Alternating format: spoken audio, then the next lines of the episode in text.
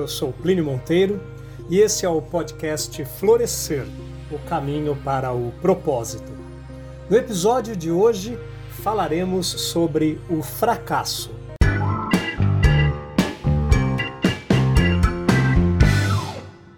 Existe uma era dentro da história da China chamada de período das primaveras e outonos, que vai entre 722 a.C. a 481 a.C. Essa era foi marcada por uma enorme descentralização que resultou em 170 anexações de pequenos estados, em um aumento da alfabetização, impactando em uma maior liberdade de pensamento e em um maior avanço tecnológico.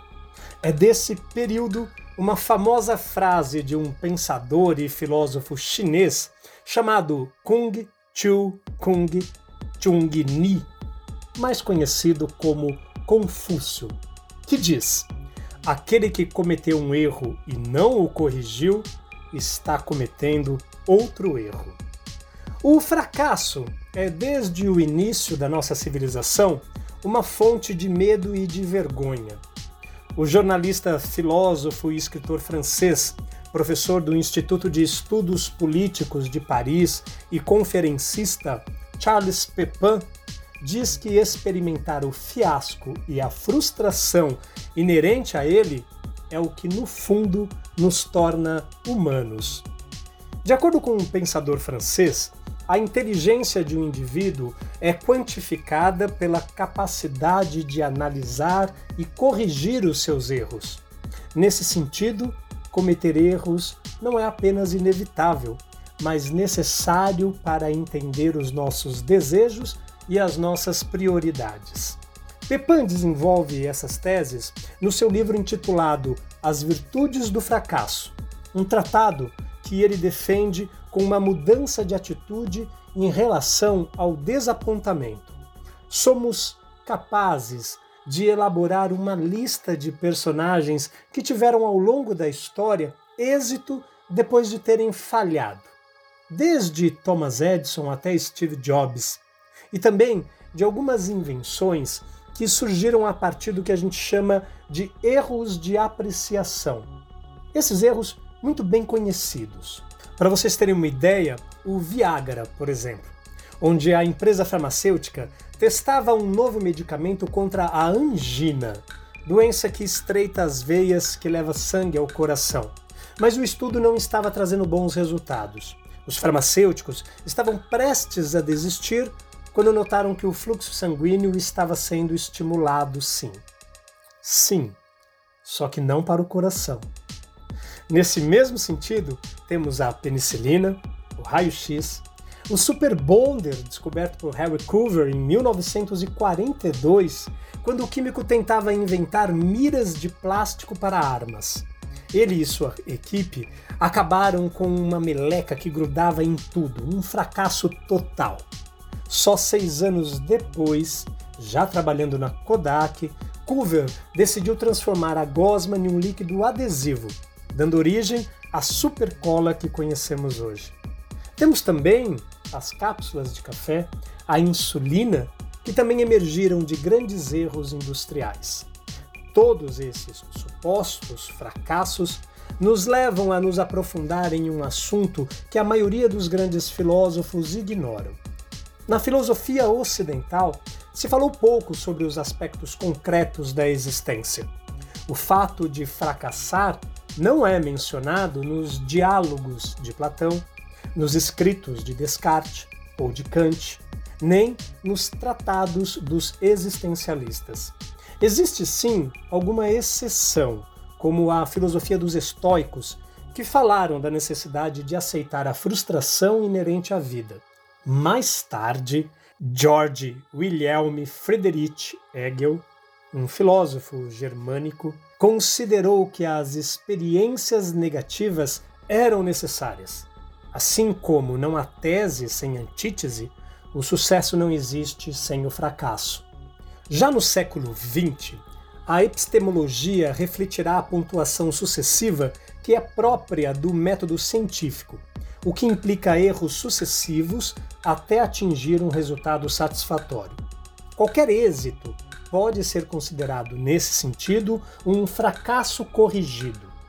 O que não é salutar fazer é tomar o fracasso de um projeto particular como sendo o fracasso de nossa pessoa em sua totalidade. É natural olharmos o ato de errar como grave ou passível de punições. Muitas vezes nós adultos erramos e perante a sociedade não podemos admitir, pois aprendemos que admitir uma falha é humilhação. Pedir desculpas é obrigação do outro. Afinal, se não consigo assumir meu erro, por que, que eu tenho que pedir desculpas? A falta de aceitação do erro pode adoecer uma sociedade. Nós temos hoje jovens traumatizados por um sistema escolar que não favorece a singularidade, o que os obriga a se adaptar ao que foi definido como a norma. Nas empresas, há muitos trabalhadores marginalizados por terem cometido um único deslize ao longo de suas carreiras. O atípico é punido para preservar um sistema muito homogêneo, no qual se aspira a que todo mundo se pareça, que respondam às mesmas regras, que falem a mesma língua, que aprendam a mesma história e depois a repitam com a mesma retórica. Nem tudo é ruim nesse modelo.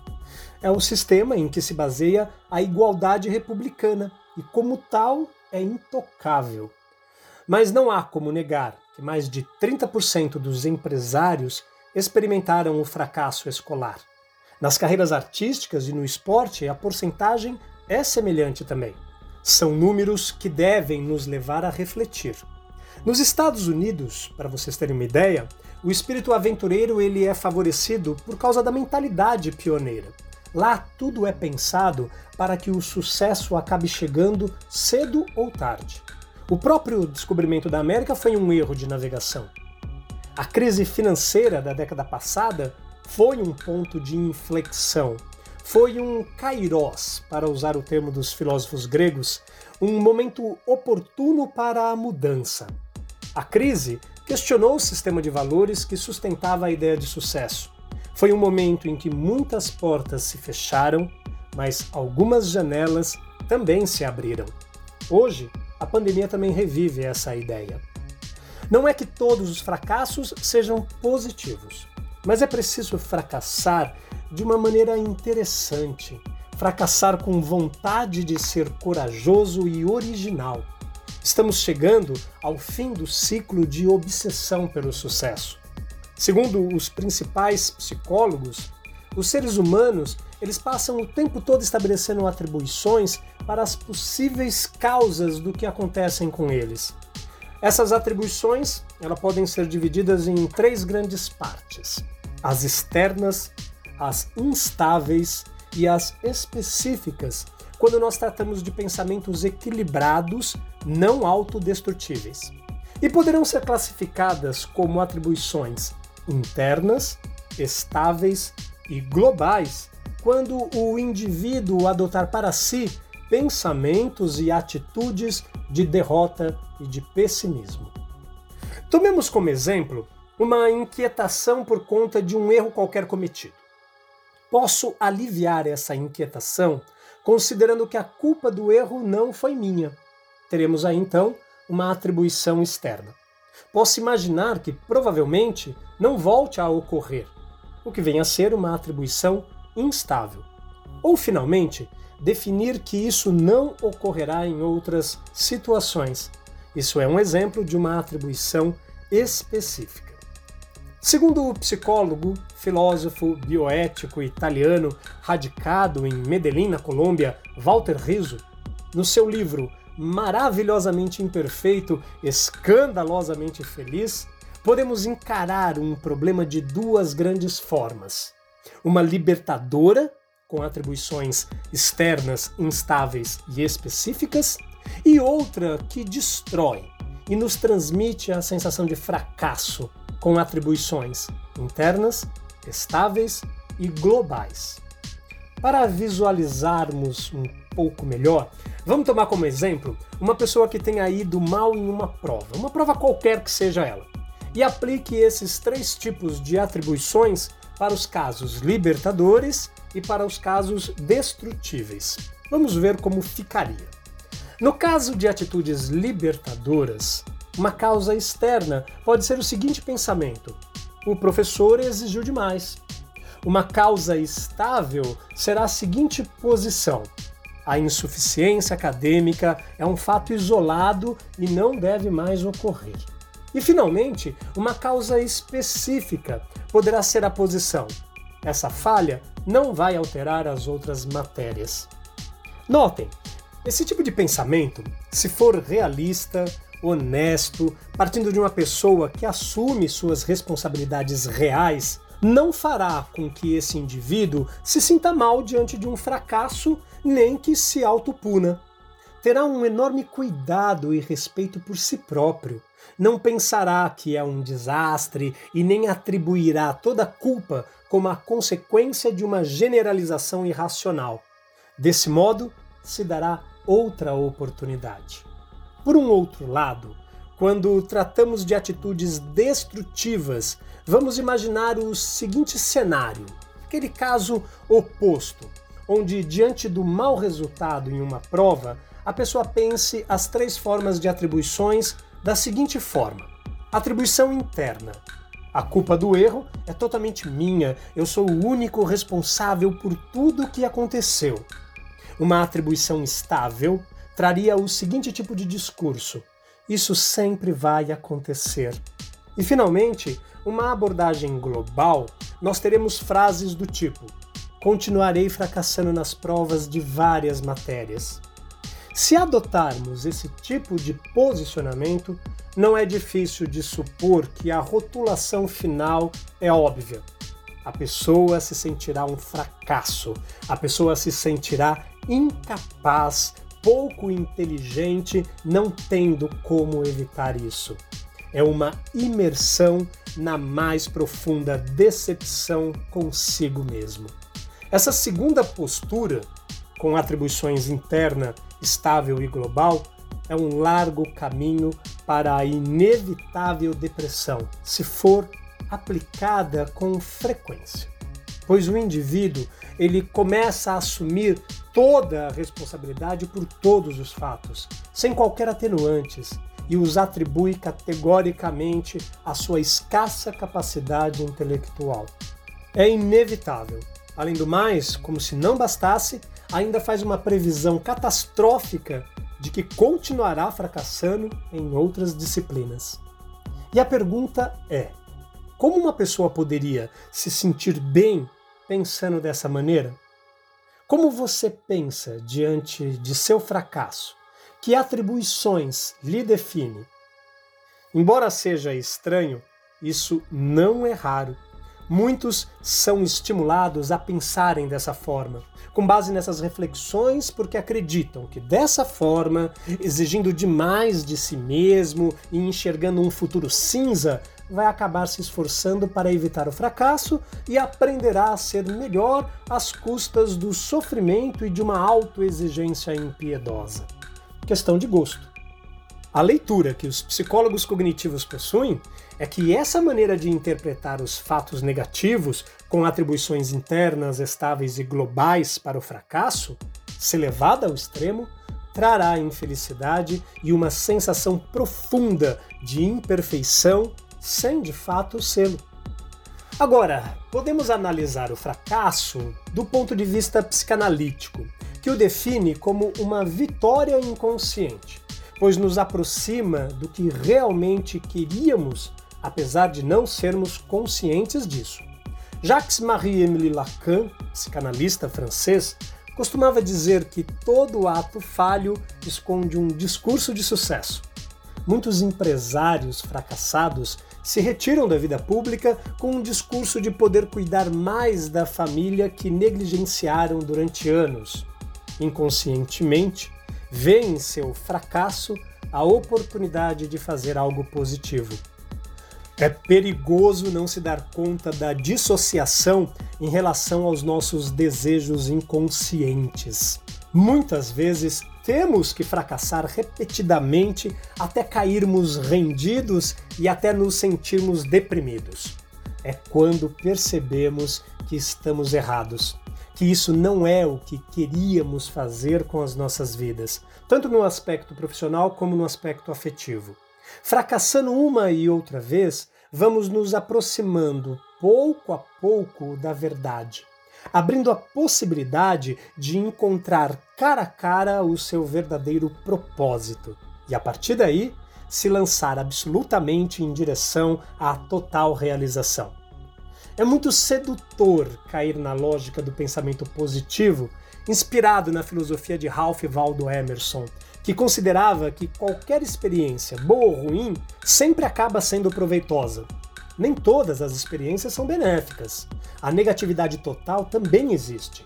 Há fracassos dos quais nunca nos recuperaremos, o que pode, em casos extremos, até nos levar ao suicídio. Devemos entender que o fracasso é uma experiência humana e não deve ser tratada como incapacidade, mas como um caminho para o acerto. E que chegaremos mais longe se o adotarmos e o corrigirmos do que negando a sua existência. É na frustração e no desconforto do erro que se fixa algo na nossa memória, pois no momento em que se reconhece o erro e o aceita, automaticamente busca-se uma nova alternativa para a superação. Isso nos leva à compreensão e ao novo desafio e depois ao aprendizado. Nesse momento, a ação deixa de ser meramente mecânica. O fracasso nos ajuda a nos reorientar, a nos reinventar. Devemos ver o erro como uma tentativa de acerto logo como fator de aprendizado. Se bem trabalhado na infância, na fase adulta o erro deixará de ser apenas frustração, mas será a motivação para encontrar caminhos melhores, novas soluções, mais tolerância e menos desrespeito com o outro na vida em sociedade. Há anos, Michael Jordan se dedica a dar palestras sobre os fracassos de sua carreira. E o tenista Stanislas Wawrinka tatuou no braço uma famosa citação do dramaturgo e escritor irlandês Samuel Beckett, retirada do seu livro Para o Pior Avante, onde diz: Você tentou, você falhou, tanto faz.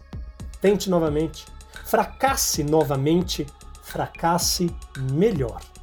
Não podemos ser vítimas do denominado princípios perfeccionistas e racionais que nos obriga a sermos homens e mulheres impecáveis, seres excepcionais em alguma área de atuação, não importando o custo emocional que isso implique.